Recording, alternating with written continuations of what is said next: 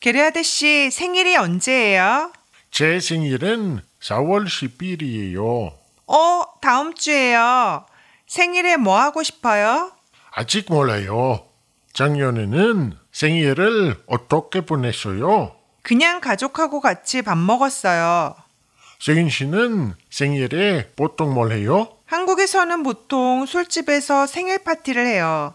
그런데 여기에서는 친구들이 없어서 별거 안 해요.